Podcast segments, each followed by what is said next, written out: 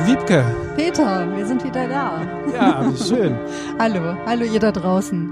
Wiebke Ladwig hier am Mikro, mir oh, gegenüber. Äh, Peter Otten, Pastoralfreund in St. Agnes. Und ihr hört, Agnes trifft, unser Podcast aus dem Kölner Norden, aus dem Agnesviertel, wieder aufgenommen, hier in dem kleinen Räumchen ähm, oberhalb der Orgel von der Agneskirche.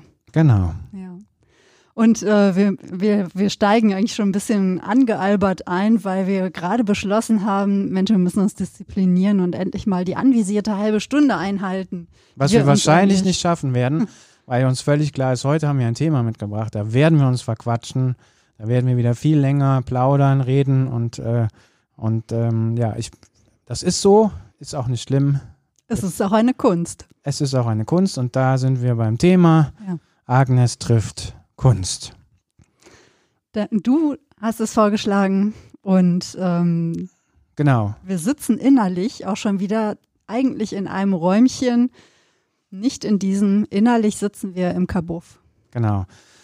Und äh, das Kabuff war ein äh, kleines Räumchen bei uns an der Schule. Ähm, wir haben ja schon mehrfach hier erzählt, dass Wiebke und ich eine gemeinsame Vergangenheit haben, von der wir nichts wussten, die wir hier wiederentdeckt haben. Nämlich, wir sind vor vielen, vielen Jahren äh, auf dieselbe Schule gegangen, in unterschiedlichen Jahrgangsstufen. Und äh, als äh, ich überlegt habe, lass uns doch mal eine Folge über Kunst machen, ist mir sofort dieses Kabäuschen eingefallen. Das war ein kleiner Raum äh, bei uns in der Schule, in Wipperfürth, äh, im St. Angler Gymnasium, im Altbau. Auf der Stirnseite, welcher Stock weiß ich nicht mehr, Erdgeschoss oder mm, Erste, Erd oder? Nee, Erdgeschoss war es Erdgeschoss war es sogar, ja, genau. Ja. Und das lag so neben dem großen Kunstsaal. Mhm. Ja, und dieses Kabäuschen zeichnete sich dadurch aus, wenn man da reinkam, lief man auf Fauteuils zu, sage ich mal, also irgendwelche Sessel oder Kordcouchen. Kordcouchen, genau.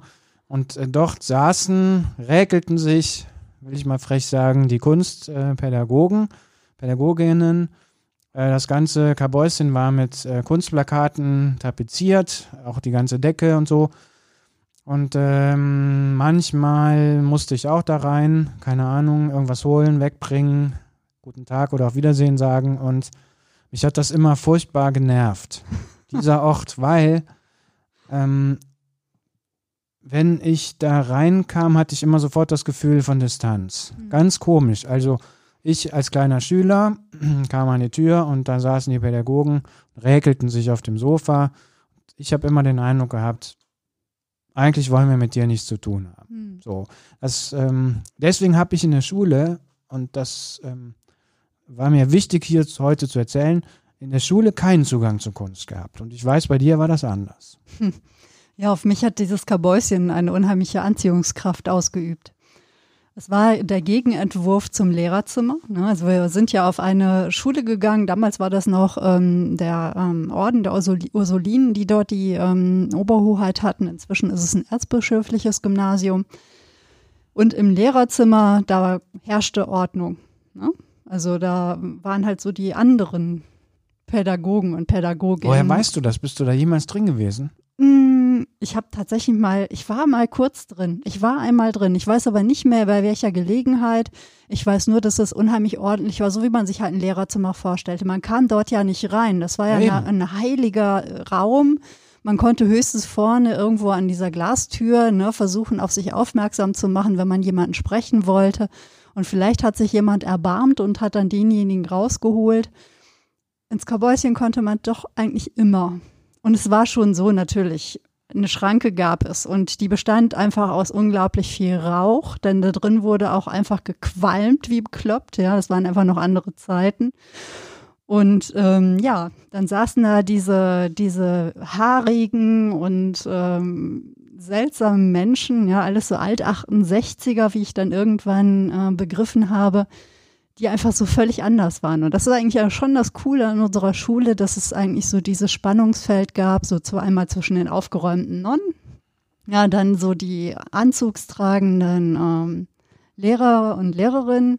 Und dann gab es da diese seltsame Welt in diesem Kabäuschen. Und ich fand es so toll. Also es war so anders, es war faszinierend, ja, die, die hingen da so rum. Das war irgendwie für jemand, der aus so einem ja, einfachen Haushalt kam, war es schon irgendwie eine seltsame Welt. Die verströmten irgendwie etwas, ähm, was ich nicht so verstand. Ne? Ich kam ja auch so aus einem CDU-Haushalt. Da äh, tauchten ja auch gerade so zu der Zeit ja so die Grünen auf, ne? also die 80er. Auch so seltsame Menschen, ne? die irgendwie sich komisch kleideten und auch so haarig waren. Und das war alles suspekt mhm. für die Welt, aus der ich kam. Für mich, ich fand das super.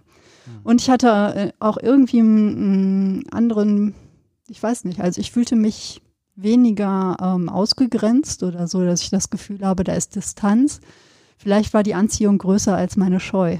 Und ähm, es war auch so, dass ich mich immer so zu dem Malen und ähm, ja, Kunst auch immer sehr hingezogen gefühlt habe, auch einfach gerne selber da Hand angelegt habe, schüchtern zwar, aber doch. Und ähm, insofern war es irgendwie für mich immer so ein bisschen, es war auch so eine Welt, äh, wo ich mich ähm, entspannen konnte.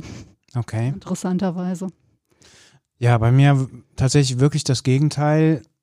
Ähm, ich ich fühlte mich einfach nicht willkommen. Und je mehr ich jetzt darüber nachdenke, je unerklärlicher ist mir das eigentlich. Mhm. Also so richtig äh, sagen, woran das jetzt gelegen hat, das kann ich einfach, weiß ich nicht. Ich glaube, es lag so ein bisschen an dieser schlauchartigen äh, Raumsituation. Mhm. Du kommst rein und bist frontal halt diesen, diesen Fauteuils gegenübergestanden. Mhm.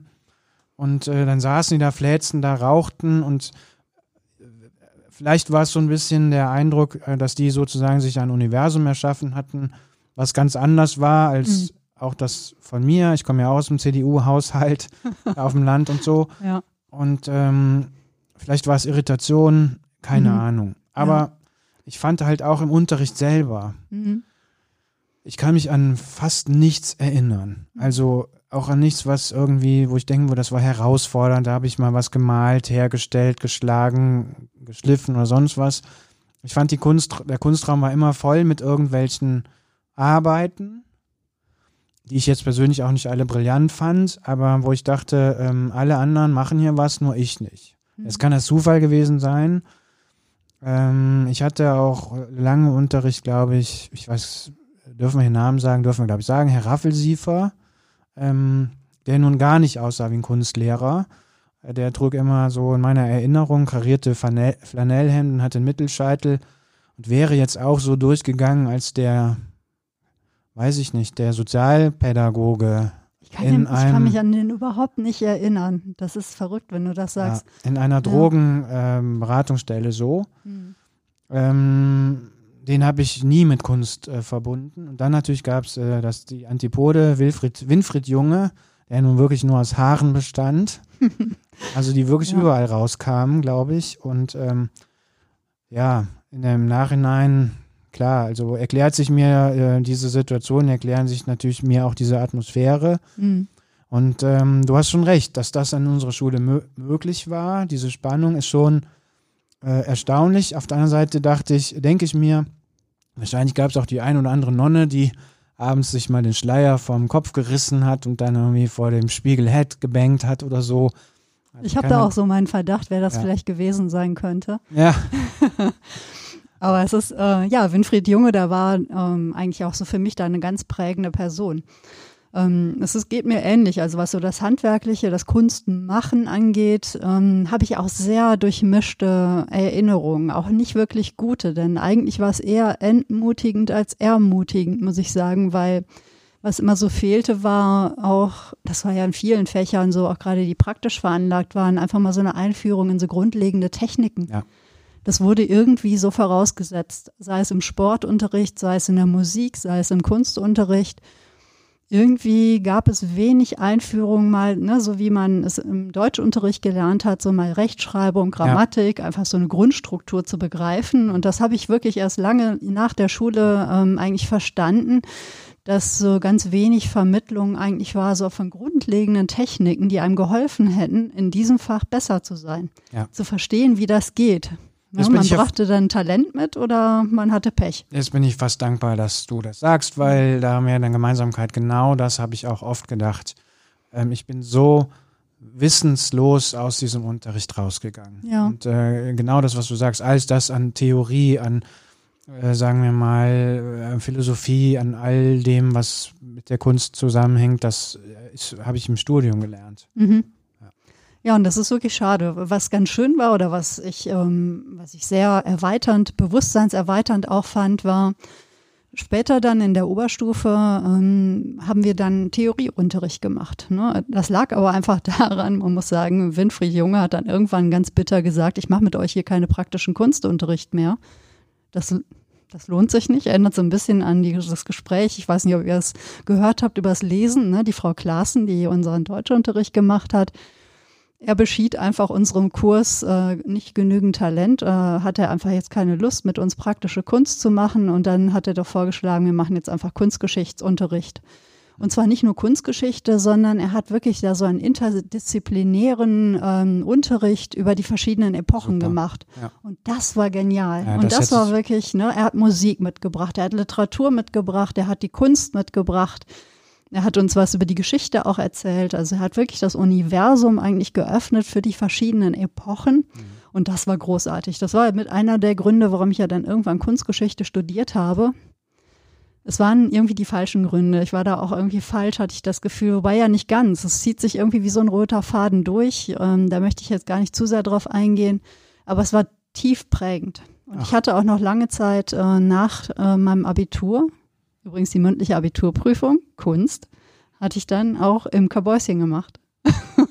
wir saßen, genau, wir saßen dann, äh, ich saß dann da mit den äh, prüfungsabnehmenden Menschen äh, in die Court Couch geschlunzt und da haben wir meine mündliche Abiturprüfung gemacht, die dann auch super lief. Also, also das finde ich jetzt sehr schön, was du sagst, mhm. weil ähm, wahrscheinlich lag es dann tatsächlich daran, dass du in der Oberstufe halt noch weiter Kunst hattest, ne? Schätze ja. ich mal Grundkurs. Ja, ich hatte, äh, ich wollte eigentlich Kunst und Latein Leistungskurs haben. Hammer. Was für eine war, Kombi. Genau. Und ich war leider die Einzige, die das wollte. Mhm. Und ich musste mich dann irgendwie anderen anschließen. Ich wollte Religionleistung wählen. Wow. Es gab sogar noch, außer mir noch zwei andere oder sowas, aber ist auch nicht zustande gekommen. Ja, ja. Gott sei Dank, glaube ich, so. Ähm, genau. Aber was mich noch, ähm, was mir in dem Zusammenhang jetzt noch einfällt, ist, du hast Kunst in der Oberstufe gemacht. Ich habe in irgendeiner Art und Weise bin ich auf den Literaturtrip gekommen. Ja. Es gab ja noch Herrn Witulski. Mhm. Und ich meine, der hat irgendwie so eine Art Literatur-AG gemacht und später auch mal so eine Theater-AG oder so. Und ich weiß, dass ich äh, in der Oberstufe mein erstes und bis heute einziges ähm, literarisches Programm an der Schule aufgeführt habe. Nämlich ich habe mal einen äh, literarischen Rezitations- und Liederabend gemacht, mhm. ähm, wo wir auch äh, Liebesgedichte vertont haben, zum Beispiel. Also ein Freund von mir, äh, wo wir zusammen Lieder gesungen haben, wo ich Gedichte mhm. rezitiert habe oder so.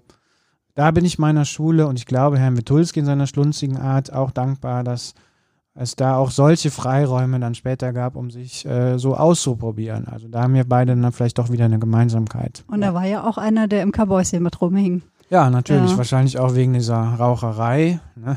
Aber wenn du sagst, du hast so zu Kunst erstmal keinen Kontakt bekommen, was war denn eigentlich so für dich so der Schlüsselmoment oder was, was hat dich dann letztlich doch so auf dieses Thema gebracht, also, dich näher rutschen lassen? Ja, da habe ich ein ganz, ganz großes Glück gehabt in meinem äh, äh Leben, glaube ich. Ich habe ähm, während des äh, Theologiestudiums äh, in einer Notschlafstelle gearbeitet, gar nicht weit von hier, in der Nähe vom Hauptbahnhof. Äh, das Notel und ähm, die Träger äh, von diesem Notel waren Spiritaner. Also Spiritaner ist ein katholischer Orden. Und da gab es einen älteren Priester, der ähm, relativ spät erst Priester geworden ist. Also er war ganz lange Bruder, dann hat er äh, hat er noch Theologie studiert und ähm, ist dann noch geweiht worden.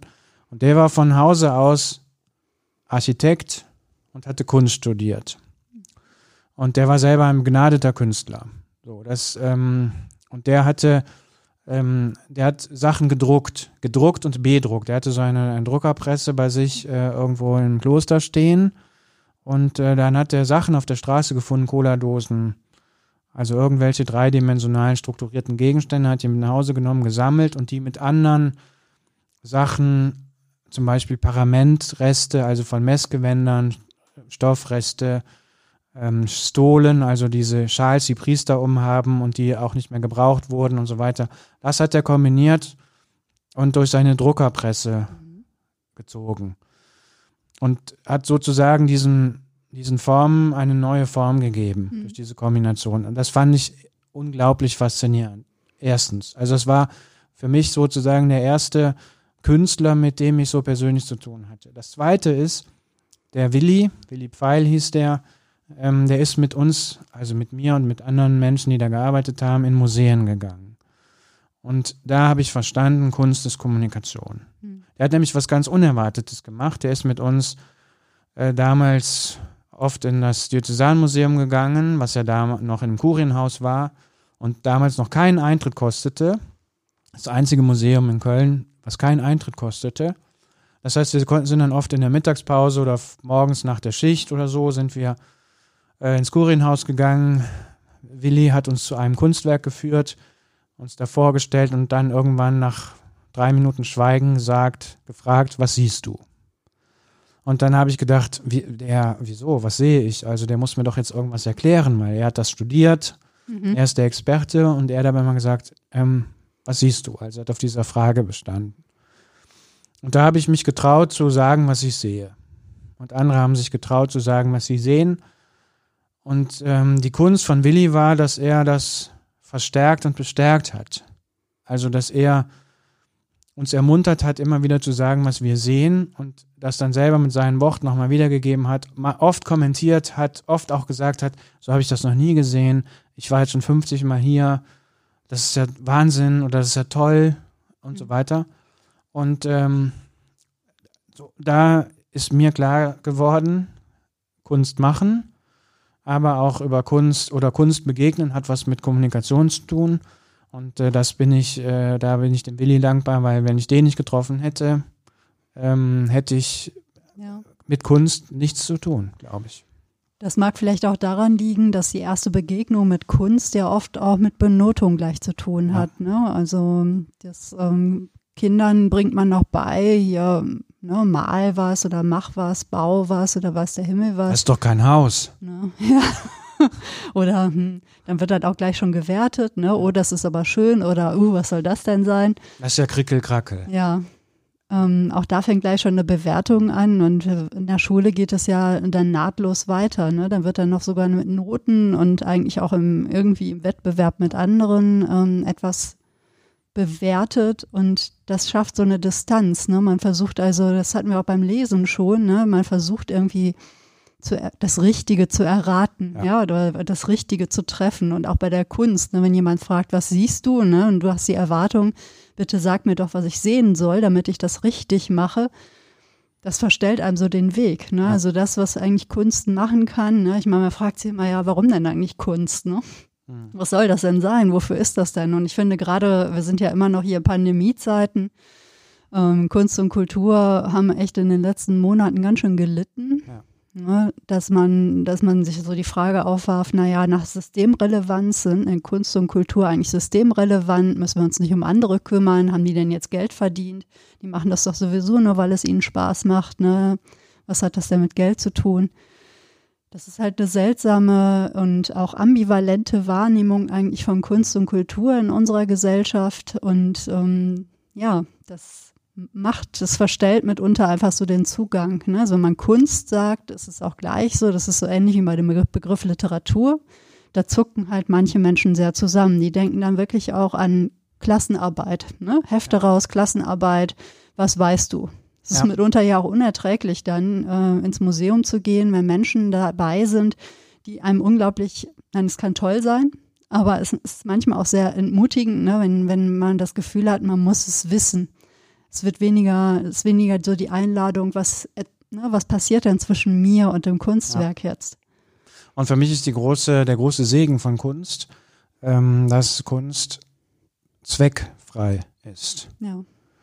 Also sie gibt sich mir hin und ähm, legt sich mir vor die Füße, vor die Augen, vor die Hände. Ähm, aber sie will mich nicht benutzen, sie lässt sich nicht benutzen, sie ist einfach da. Hm. Und ähm, das finde ich einen unglaublichen Wert. Also mir fällt das gerade ein, weil du sagst, wir haben über Systemrelevanz äh, Mhm. äh, ge gerade gesprochen und das war ja ein Riesen, ist, war und ist zurzeit ja ein Riesenthema.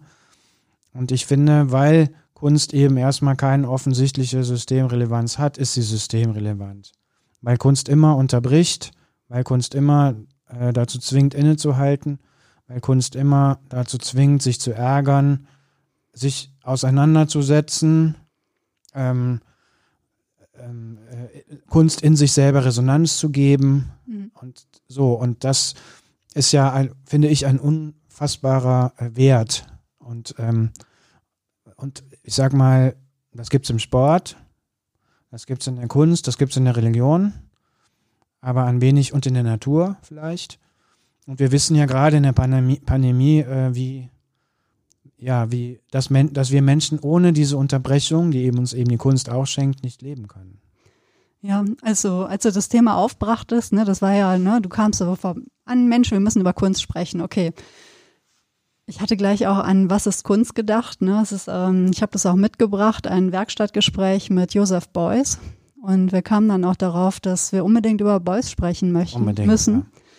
Denn äh, auch er stellte, stellte sich eigentlich äh, immer der Frage, und er sagte, er muss diesem nachgehen, ne, was eigentlich auch Kunst ist und was Kunst ausmacht.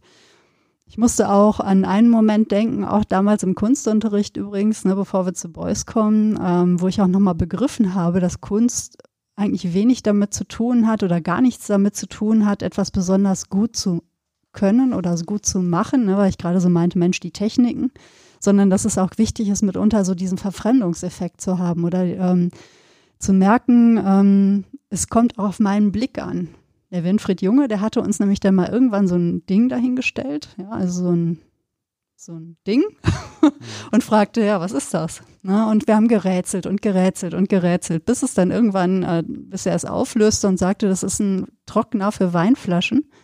Und Marcel Duchamp hat die Bedeutung verändert. Also der äh, hatte diese Ready-Mates gemacht, das heißt, er hat eigentlich alltägliche Gegenstände genommen und indem er sie in einen anderen Zusammenhang gebracht hat, indem er sie umbenannt hat, indem er sie anders positioniert hat, hat plötzlich dieser alltägliche Gegenstand ähm, eine andere Bedeutung gewonnen, ähm, eine, ein Verfremdungseffekt trat ein und das war Kunst. Hm. Das ist Kunst. Und das ist so etwas, was ähm, mir, mir so diesen ähm, ja, wie nennt man das eigentlich, wenn man den, den Blick so scharf, unscharf, scharf, unscharf, ne? also diesen Perspektivwechsel ähm, auch so eingeimpft hat. Jeder Moment, wenn ich den, ne, wenn ich etwas in einen anderen Kontext bringe, hat die Möglichkeit, Kunst zu sein. Klingt irgendwie komisch, weil man fragt sich, ja, was macht das denn? Kann, kann ich jetzt in diesem Moment gar nicht so genauer beschreiben, aber ich merke halt einfach, das, was du sagst, dass Kunst eben sein kann und auch dieses gestalterische Moment da drin. Ne? Also, dass man zum gestaltenden Menschen wird. Und da sind wir wieder bei Beuys tatsächlich. Ne? Also, der hat ja sich sehr mit dem, mit den Möglichkeiten von Gestaltung einfach ähm, beschäftigt. Das ist interessant, dass du das sagst. Das ähm, ermuntert mich jetzt noch eine kleine Geschichte zu erzählen äh, aus St. Gertrud. Das ist ja hier eine, äh, die Geschwister, die Schwesterkirche von St. Agnes auf der Krefelder Straße, ähm, Böhm, äh, Böhmbau und so weiter, Brutalismus, könnten wir jetzt auch ellenlang drüber diskutieren. Oh ja. Aber weil du, weil du das jetzt gerade ansprichst, eine der eindrücklichsten ähm, Performances, äh, die ich äh, drüben in Gertrud erlebt habe in letzter Zeit, das war eine 24-Stunden-Performance eines Percussionisten, der wirklich 24 Stunden, Holger Mike Martin, äh, der wirklich 24 Stunden in der Kirche war und die Kirche bespielt hat. Was hatte er dabei? Seine Hände, ein Stück Papier, ein paar Schlägel, sonst nichts. Und er hat, äh, ihm ist es gelungen, sozusagen aus dieser starren Betonarchitektur ähm, äh, Töne rauszulocken, die wahrscheinlich nur er rauslocken konnte. Also das, der hat es geschafft, 24 Stunden lang eine Art von Verfremdung und Verwandlung sozusagen dieses Ortes hinzubekommen, was, was unglaublich faszinierend war.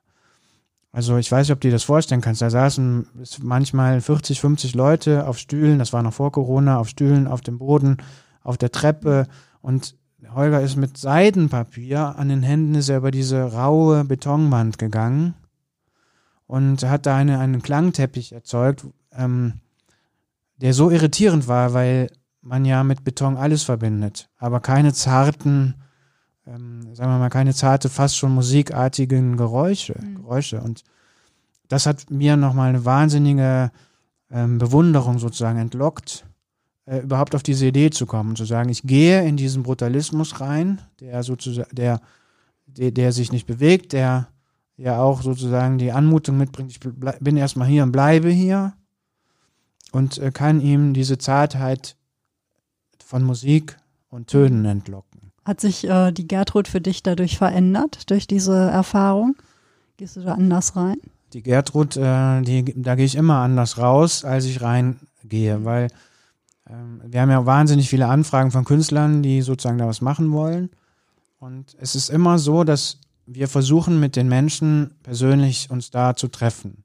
Und es geht immer um die Frage, was, ähm, was sagt dir dieser Ort? Mhm. Weil wir haben eigentlich nur eine, eine Bitte oder eine Voraussetzung für Menschen, die da was arbeiten wollen, dass sie den Raum nicht als Galerie oder als Hülle betrachten, wo sie irgendwas reinhängen, sondern dass sie den Ort, dass sie sozusagen die Antwort versuchen auf das, was der, auf die Fragen, die dieser Ort stellt. Mhm. Oder dass sie in sich selber der, dieser Geschichte, dieser Architektur, dem Brutalismus, dem Böhmgedanken eine, aber auch dieser, dem, dem Heiligen, das dieser Ort natürlich hat, eine Resonanz geben.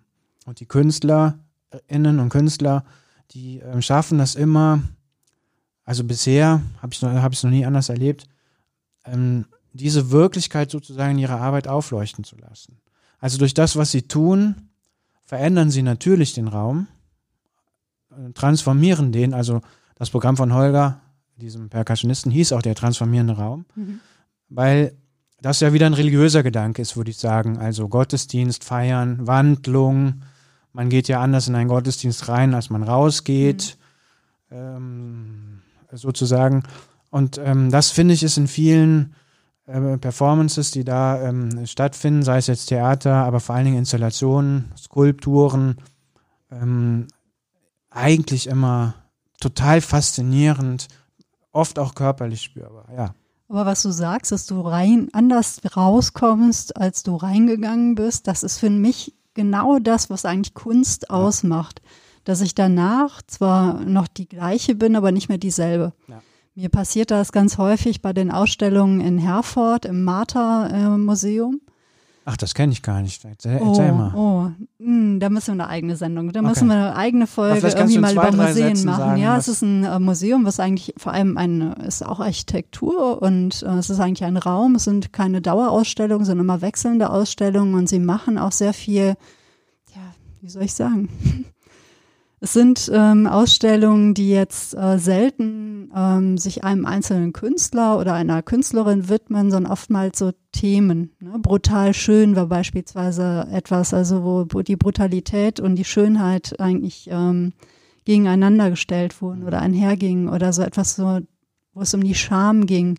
Auch eine eindrückliche ähm, Ausstellung. Oder zuletzt war ich in Haltung und Fall. Ne? Was bedeutet Haltung und Fall für Menschen, für die Gesellschaft, sowohl in der Körpererfahrung als auch in der inneren Haltung.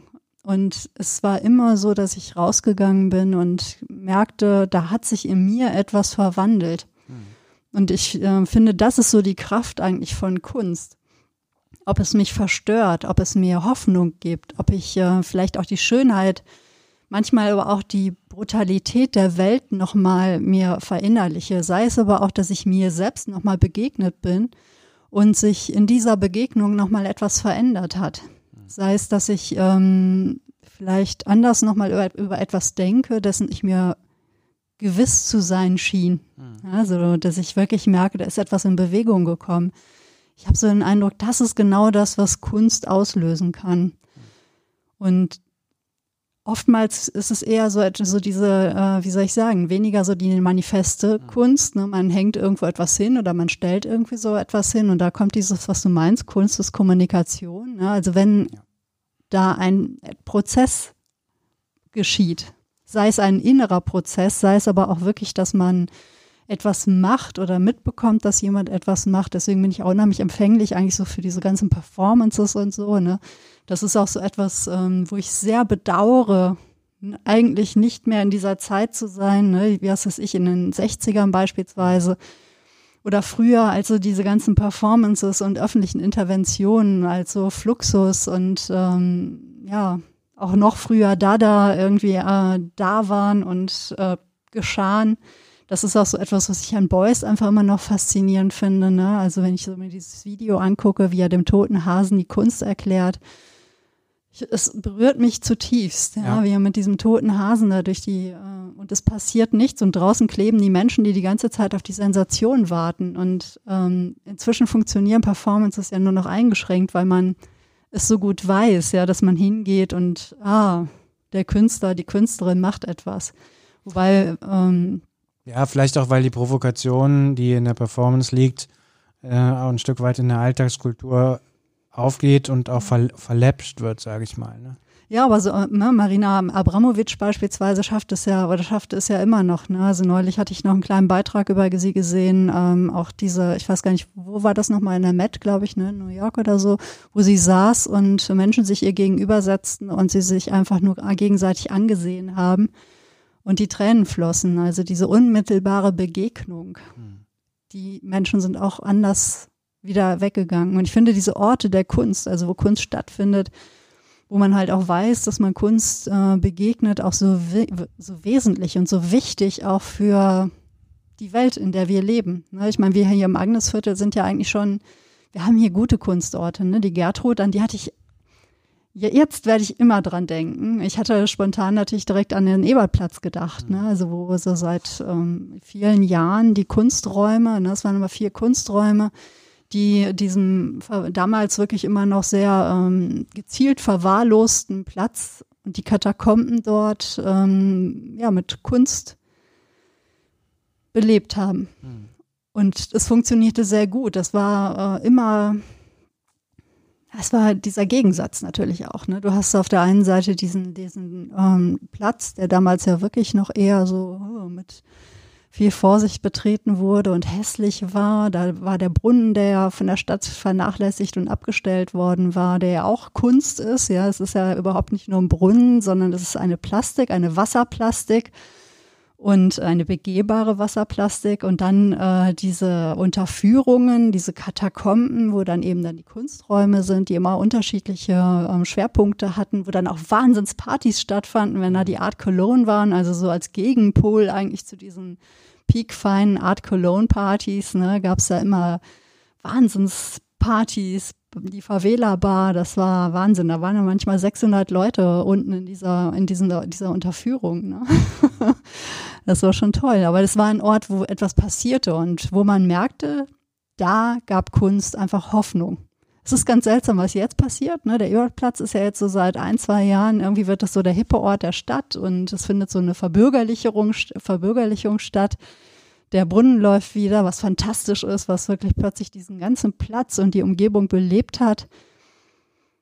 Hm, aber es ist äh, plötzlich fehlt irgendwie die Reibung, habe ich das Gefühl. Also, ne, also das, was so immer so ein bisschen Punk war, ähm, ist halt jetzt mehr, da finden jetzt halt Dinge statt für Menschen, die dort wohnen, da findet was mit Kindern statt und das ist ja auch alles schön und gut, aber ein bisschen schade ist es, dass dieses Subversive und so dieses äh, Punkige, dass das dann doch verloren gegangen ist. Und ich merke auch, dass so ne, in einem Kunstraum ist auch die Luft ausgegangen. Die haben dann, die machen jetzt was anderes, weil einfach eine gewisse Aufgabe auch erledigt war. Ja.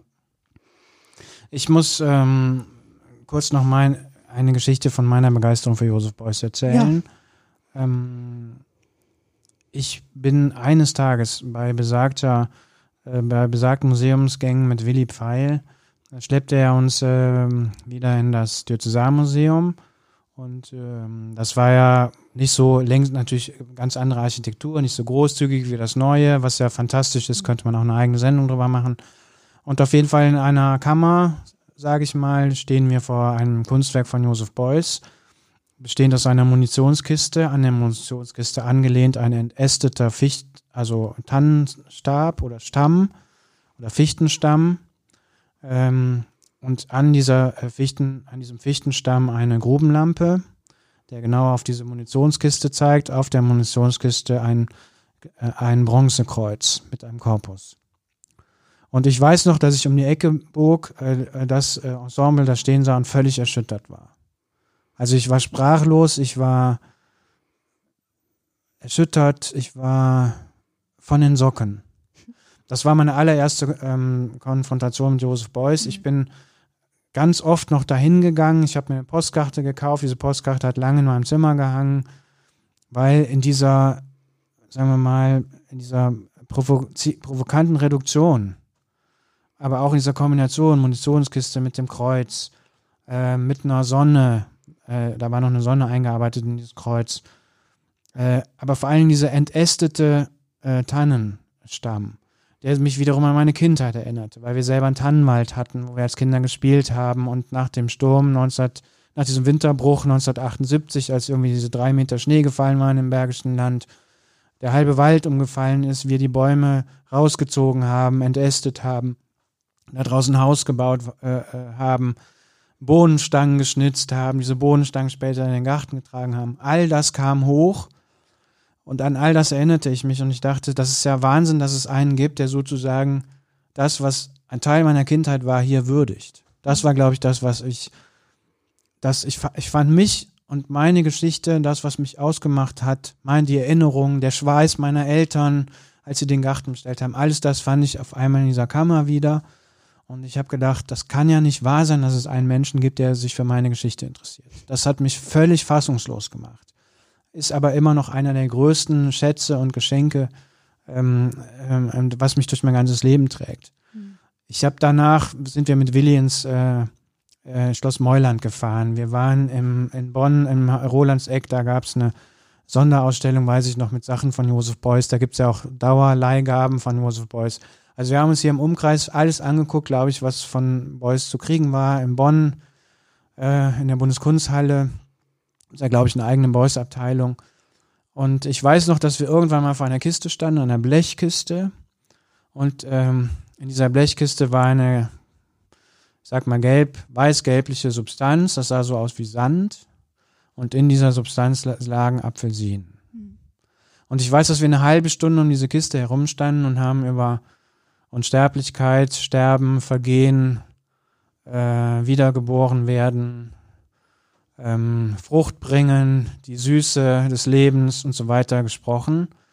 Und ich werde dieses Gespräch nie vergessen. Angeregt durch eine Kiste mit, mit einer Handvoll Apfelsinen, weil die Ausgangsfrage war, dass wir standen vor der Kiste, schwiegen und Willi sagte, wie schaffen die das eigentlich, dass das nicht verfault? Mhm. Und wir haben uns gefragt, ob es zum Kunstwerk dazugehört, dass man alle drei Tage diese Apfelsinen austauscht. Wir haben da, wir haben da nie eine Antwort drauf bekommen. Ist aber auch egal. Mhm. So. Ähm, und sagen wir mal, wie diese, wie eine Kiste mit Apfelsinen einen anregt, über existenzielle Dinge des Menschseins und des, der eigenen Geschichte äh, zu sprechen, ins Gespräch zu kommen. Ja. Das finde ich unfassbar. Ja, ich meine, in dem Moment vermag Kunst dann auch einfach auch vielleicht eine diffus ähm, bewusste Einsamkeit aufzuheben, ne? also ja. indem sie einen einfach in eine Gemeinschaft auch führt. Ja. Und ähm, das kann auch passieren, wenn man alleine vor, ne, mit, mit Kunst ähm, konfrontiert wird oder Kunst ansieht, dass man äh, sich aufgehoben fühlt und zwar nicht so vielleicht in dieser Schönheit oder in der Hoffnung, wie ich so gerade sagte, sondern auch in den ja in den düsteren Gefühlen, ne? also in der Niedergeschlagenheit, in der Traurigkeit, in dem Gefühl von Verlassenheit. Ich denke, das sind ja alles Gefühle, die ähm, in uns sind und ähm, wo es einfach auch manchmal im Alltag schwer ist, denen in irgendeiner Form auch Gestalt zu geben dafür. Genau und so dann, dann begegnet man die, den, der in der Kunst und man fühlt plötzlich wie ein, also ich kriege dann schon eine Gänsehaut, wenn ich daran denke, weil man sich plötzlich aufgehoben und verstanden fühlt oder wahrgenommen. Verstanden noch nicht mal, sondern ne, das wäre zu viel, aber irgendwie in einer Form auch gesehen, wahrgenommen. Man fühlt, da ist jemand, der offensichtlich Ähnliches fühlt oder dem Gestalt gibt, dass man sich auf jeden Fall wiederfindet. Ja. Und ja. ähm, das ist so das Unschätzbare eigentlich daran und auch das äh, finde ich, auf das man niemand verzichten sollte. Also nicht sollte im Sinne von jetzt, ihr dürft darauf nicht verzichten, sondern ich möchte, dass Menschen Zugang dazu haben. Ich glaube, es gibt uns was sehr Wertvolles und gerade in so einer sehr von Leistung geprägten Gesellschaft, in der wir uns ja be bewegen, ne, wo es immer darum geht, irgendwie schöner, fitter und ähm, reicher und erfolgreicher zu werden, dass es da Momente gibt und auch ähm, einfach die, die, durch die Begegnung mit der Kunst, dass man einfach merkt, in diesem Menschsein, in dieser Menschlichkeit sind wir miteinander verbunden. Ja. Und dazu gehört nicht nur, auch Kommerz hat dort keinen, keinen Platz. Naja, das stimmt nicht ganz. Der Kunstmarkt ist ja nochmal eine ganz andere Welt. Und äh, sie wird auch mitunter ironisch gebrochen. Aber das, das ist auch so etwas. Und ich finde wirklich, ne, weil, weil ich bin so dankbar, dass du da Boys mit reingebracht hast. Denn ich finde, da manifestiert sich so viel. Von ihm geht auch so viel aus. Ne? Also ich muss sofort auch an Schlingensief denken, ja. der ja auch sehr fehlt. Ich muss sofort an, an den Mennekes denken, der damals ähm, ne, in, in der Kunststation St. Peter ähm, wirkte und ja auch die, äh, also den St. Peter überhaupt erst zur Kunststation gemacht hat. Ne? Und ja. ähm, auch ein Weggefährte eben von Beuys. Und es schafft Verbundenheit tatsächlich, also und Verstörung zugleich. Also dieses verstörende Element finde ich daran auch immer sehr wichtig. Jetzt haben wir hier tolle Orte äh, im Agnesviertel auch, äh, tolle Orte der Kunst, äh, Skulpturenpark. Ja, der Skulpturenpark. Genau. Ich wundert oft, wie wenig Menschen den kennen tatsächlich.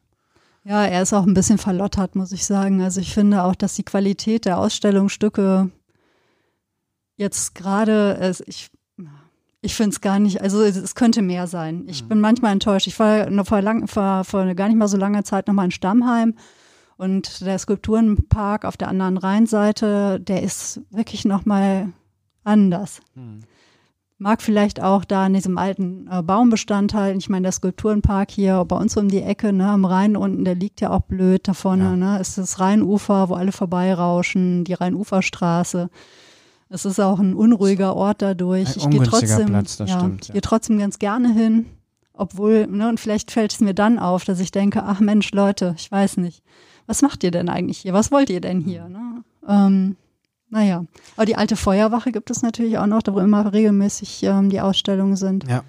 In der großen Halle, die da jetzt auch äh, wieder hergerichtet worden ist, die wunderschön geworden ist. Ja. ja. Ja, aber Skulpturen. Ich meine, momentan, ne, wir stehen gerade über, oberhalb eines Raumes, nämlich dem, ne, der Agneskirche, wo auch momentan Skulpturen drin sind. Genau. Ein großes Glück, noch zu sehen bis zum 27. September, also kommt alle nach Köln. Äh, hier äh, könnt ihr nämlich sieben äh, Skulpturen von Tony Craig äh, sehen. Ein ganz, ganz großes Glück. Der Kunstkreis von St. Agnes wird in diesem Jahr 30 Jahre alt.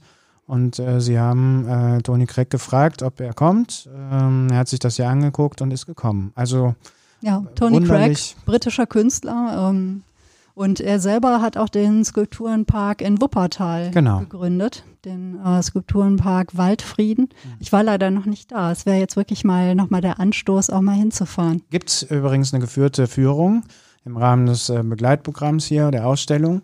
Ich weiß jetzt nicht genau das Datum, das können wir ja verlinken, das mhm. Begleitprogramm. Und äh, ja, kannst ja mitfahren. Ja, das wäre eine Möglichkeit. Wobei ich mache sowas ja lieber außerhalb von Gruppen. Ich gestehe. Auf jeden Fall ganz kurz noch zu Tony Craig. Ähm, das war hier zweieinhalb Tage, haben die hier geschuftet mit Gabelstapler, Flaschenzug. Und irgendwann ging es darum, um die endgültige Position der, dieser Kunstwerke. Und ich habe irgendwie dabei gestanden und habe irgendwann gedacht, Leute, das ist doch egal. Also Hauptsache es steht irgendwo. Und ob das jetzt fünf Zentimeter nach links, vorne, rechts oder so. Und ich muss Asche auf mein Haupt streuen. Äh, die haben die so perfekt in die Kirche gestellt, finde ich. Ähm, dass die, als ob die da immer schon gestanden hätten. Also es gibt solche, sagen wir mal, ähm, Schnittbilder mit den Säulen, solche, also sie haben die in völlig neue Kontexte gestellt, die sich auch wieder äh, verändern, wenn man sich im Raum bewegt. Und äh, was ist dein bevorzugtes äh, Kunstwerk? Kannst du das schon sagen? Also ich habe ein absolutes Lieblingskunstwerk unten. Von denen, die unten stehen? Ja. Ja, also ähm, ich habe jetzt den Namen nicht parat, aber wenn man reinkommt, vorne links, dieses große gelbe, wabernde, es sieht aus wie ein riesengroßer Bernsteinbrocken eigentlich. Ja. Welches ist deins? Meins ist Point of View. Das ja. ist dieses Metall, äh, diese, dieses doppelte Metallskulptur, die vorne ja. ähm, rechts an der kleinen Orgel steht. Points of View, genialer, genialer Titel auch. Mhm. Ich habe das bestimmt schon 50 Mal fotografiert zu unterschiedlichsten Tageszeiten, Sonnenständen, gestern Abend, als wir da noch ein Treffen hatten und das ähm, Funzellicht brannte, das ist so faszinierend. Jeden Tag, jede Stunde, jede Minute kommst du hin und du hast den Eindruck, du stehst vor einem völlig anderen äh, Kunstwerk, hast immer eine andere Perspektive. Ähm, Points of View. Also genialer Titel für eine geniale Skulptur. Und ich kann nur alle einladen, kommt vorbei und schaut es euch an. Jeden Tag von 9 bis äh, 19 Uhr. Ja, und es wäre auch immer einfach mal die Möglichkeit, ne, in Ruhe sich äh, auch die Agneskirche auf sich wirken zu lassen. Wir hatten es ja beim letzten Mal schon beim, bei der Folge über die Stille, immer ein Ort, wo man eben auch zur Stille und zur Ruhe finden kann. Und ähm, ich finde, das ist eine gute Kombination dann eben auch mit der Kunst. Denn auch die Skulpturen sind ja mitunter manche, also finde ich ja manchmal schwierig. Ne? Man steht dann davor und ähm, ja, dann steht dann da meinetwegen hier dieser große Brocken vor einem. Ne? Man steht erstmal so ein bisschen ratlos voreinander. Und was dann passiert, wenn man sich die Zeit nimmt und ähm, einfach mal zulässt, dass da vielleicht sich atmosphärisch etwas verändert, dass sich Blickwinkel verändern, dass sich einfach auch so eine gewisse Ruhe einstellt und dadurch sich auch ein Raum öffnet, in den halt die Kunst auch eintreten kann und wirken kann. Das, ähm, die Zeit, die braucht man dann eben. Man kann schlecht, ne, das finde ich auch im Museen. Wir müssen mal eine eigene Folge über Museen machen. Da können wir nämlich auch über das Columba sprechen und auch über das Martha. Unbedingt. Ja. Aber Ich- heute über die Kunst, ne, du wirfst auch schon äh, Blicke, genau, wir haben es wir haben's fast geschafft. Also wir haben nur eine Viertelstunde äh, länger als die halbe Stunde. Aber wir hoffen, es hat euch so viel Freude gemacht wie uns. Und ähm, eins noch, einen Knoten schließe ich noch von Anfang an. Winfried Junge, über den wir sprachen, hat ja auch bei Beuys studiert. Ja. Ja, und Das trug ich auch nicht. immer diese ähm, Boys-Weste mit den vielen, ne, diese Anglerweste mit den vielen Taschen Ach, jetzt Ja. du sagst. zu seinen ausgelümmelten Kordbuchsen. und ähm, ja, Krasser Typ. insofern, Boys, Ich wüsste gerne, was der heute Dank. macht. Vielleicht hört er ja diesen Podcast, dann kann er dir oder mir uns eine E-Mail schicken, nämlich an welche Adresse? an agnestrifft.web.de oder ihr findet uns bei Twitter at Agnes trifft. Ihr findet uns auf der Facebook-Seite Agnes trifft und ähm, natürlich in unserer Heimstation, unsere Homebase sozusagen bei Podigy, agnestrifft.podigy.io.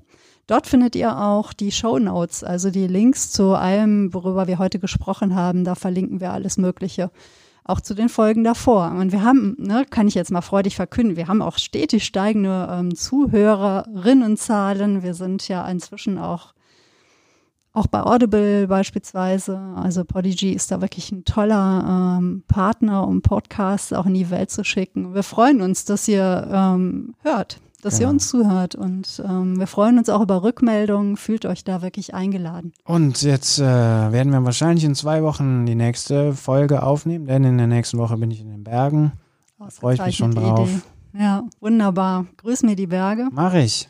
Wiebke, es war wie mir immer eine Freude. Mir auch. Und, liebe Leute, lasst es euch gut gehen. Geht Kunst gucken. Wir haben noch gar nicht über das Kunstmachen gesprochen, aber das machen wir ein anderes Mal. So ist es. Mach's Für gut. heute. Macht's Tschüss. gut. Ciao.